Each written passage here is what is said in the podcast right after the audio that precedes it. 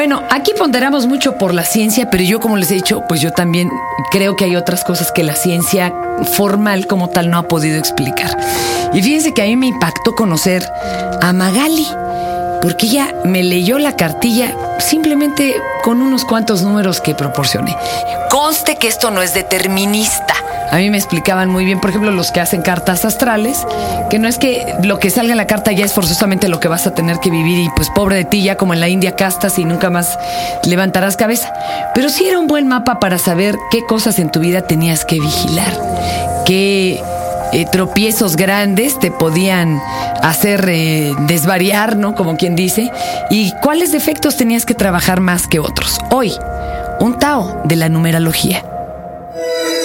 Este es el podcast de Fernanda, de Fernanda Tapia. Podcast por Dixo y Prodigy MSN. ¿Cómo estás, Magali?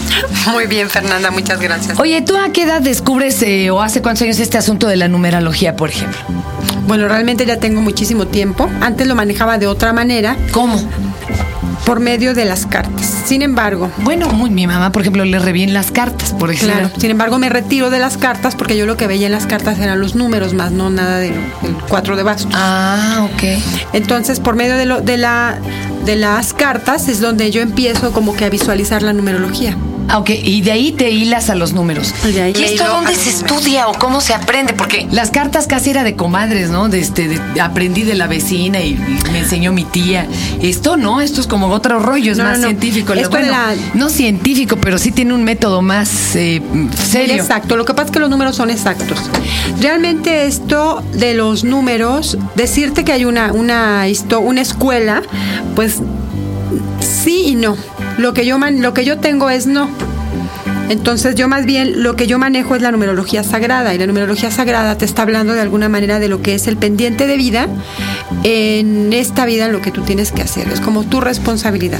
Para cambiar tu karma en dharma, como dicen por ahí, lo que traes malo arrastrando, mo- modificarlo. Así es. ¿Esto de dónde surge? ¿Es egipcio? ¿Es de Es dónde? egipcio. Viene de Egipto toda la información de la numerología, los grandes guías egipcios. Pero más que nada, la numerología te dice cuál es tu pendiente de vida. El karma tenemos un concepto mal manejado. Pensamos que es una culpa. El karma como tal son los asuntos pendientes que no has resuelto de otras vidas y que hoy en esta vida vienes como que a seguir haciendo esa experiencia. ¿Son como materias que debes? Sí, como materias que debes y que tienes que de alguna manera manejarlas bien para que puedas tener una mejor evolución. Hay quien no cree en la reencarnación, por ejemplo. Sin embargo, ¿puede aprender de esto algo? Mira, el no creer en la reencarnación es muy válido porque además es por religión, pero hay un tema muy importante que se llama las leyes, los siete principios de las leyes del Kibalión. Sexto principio del Kibalión te dice que la vida es causa-efecto, acción-consecuencia. Y cuando el ser humano entiende esos siete principios, tienes que pensar a fuerzas que realmente hay una encarnación que algo estás arrastrando porque si no, ¿de dónde te salen todas las situaciones de tanto vacío y sufrimiento? Bueno, y si no simplemente por lo que hagamos en, la, en esta vida y en esta tierra, lo que haces tiene a fuerza un efecto.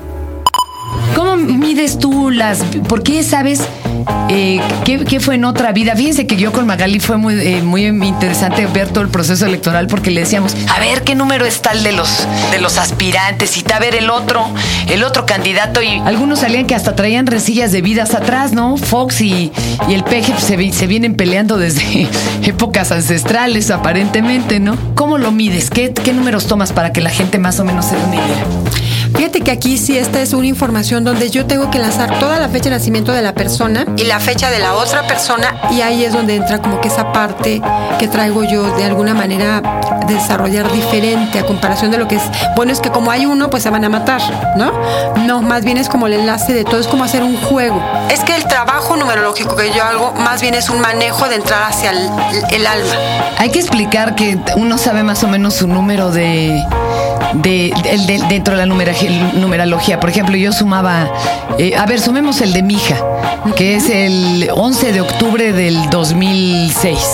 Entonces, 11, octubre, que es el 09. 6, 7, 8, tu hija es 9. Y el 9 que viene siendo es bueno, es Un malo. número de luz, un número de luz muy importante.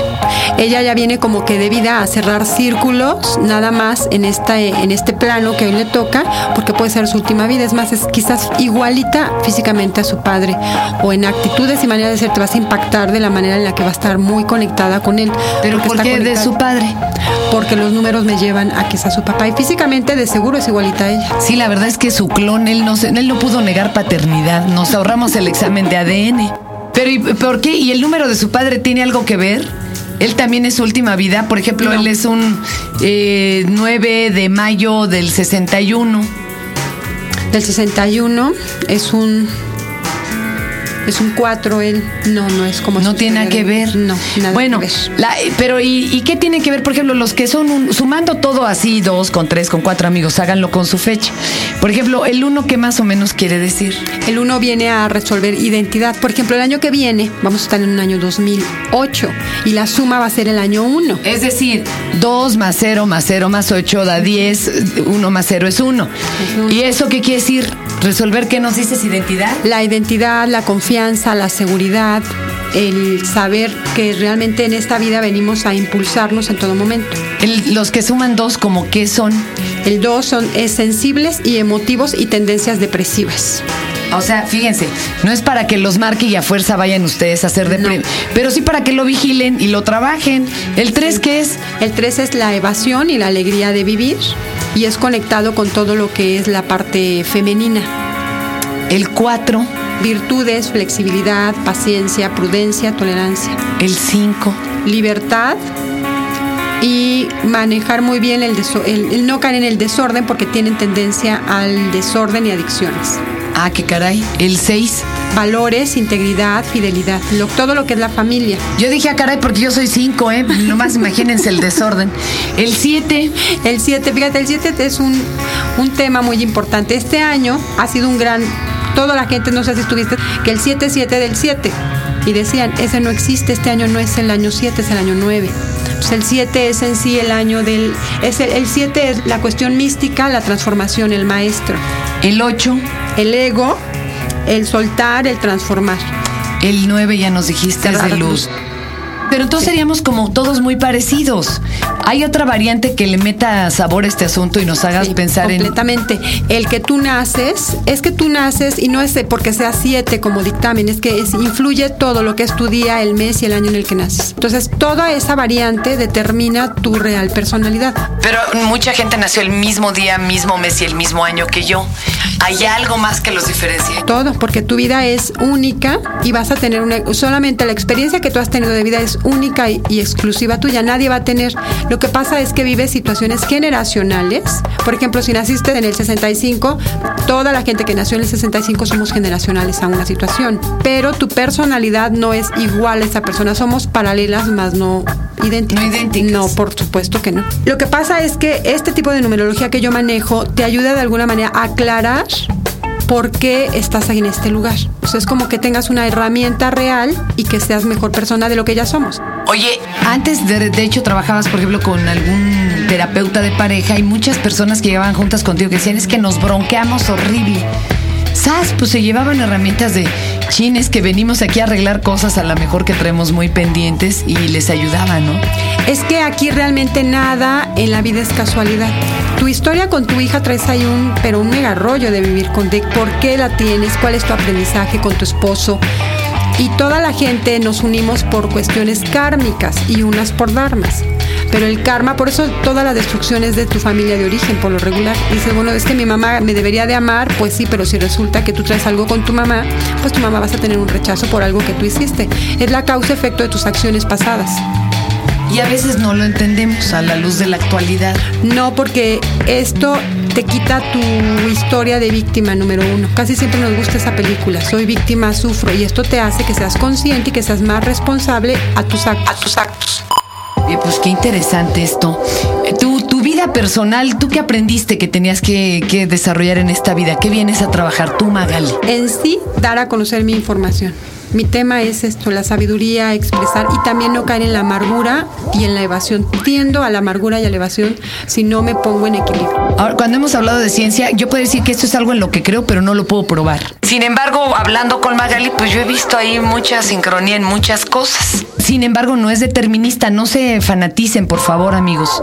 O sea, de eso es que yo, tenía en la estación de radio gente que me hablaba y me decía, no puedo salir hasta que el señor fulano Ah, me sí, diga claro, el, el color con el que me tengo que vestir. Pues eso está terrible, ¿no? No, esta, este tipo de trabajo es para que la gente tome la responsabilidad que en la vida el único que está viviendo el traje a la medida es lo que tú has hecho, o sea, tú mismo. Entonces esto, esto te ayuda a ser más consciente, más pleno, más realizado, pero con dos, con tres cosas importantes que el ser humano tenemos perdidos: la identidad, la emotividad y la alegría de vivir. Fíjese que a mí aquí Magali de las cosas que me dijo hace tiempo y que luego, ay bueno, como si se conocieran, me las repite una amiga mía que hace cartas astrales. Bueno, yo dije, por Dios, se pusieron de acuerdo y ni se conocen. Era hoy un rollo que traía yo de otras vidas de haber sido una persona muy violenta con mujeres, eh, muy abusador, muy mala onda, y que ahora venía yo a resarcir esto. Y dije, ah, ya entiendo ahora por qué me tocó entrar a diálogos, conocer el tema de género, en- entender el feminismo y bueno, ahora tratar de resarcir todo esto que qué cosas más extrañas, pero la vida ya me lo había puesto, ¿no? Como de eh, por aquí puedes eh, reivindicarte. Los seres humanos tenemos todos los días de tener nuestra mejor opción de tener una mejor calidad de vida. No importa que yo me haya equivocado hoy, pero puedo yo en este momento que me doy conciencia de ello volver a empezar otra vez la tarea y tratar de hacerla bien. Ahí está. Mi querida Magali, ¿a dónde te localizamos? ¿Cómo te localizamos para Sí, que nos des una manita en esto? En el 5598 2762 o en la en mi correo que es Magali Díaz, Magali con i latina, Díaz con z arroba prodigy.net.mx.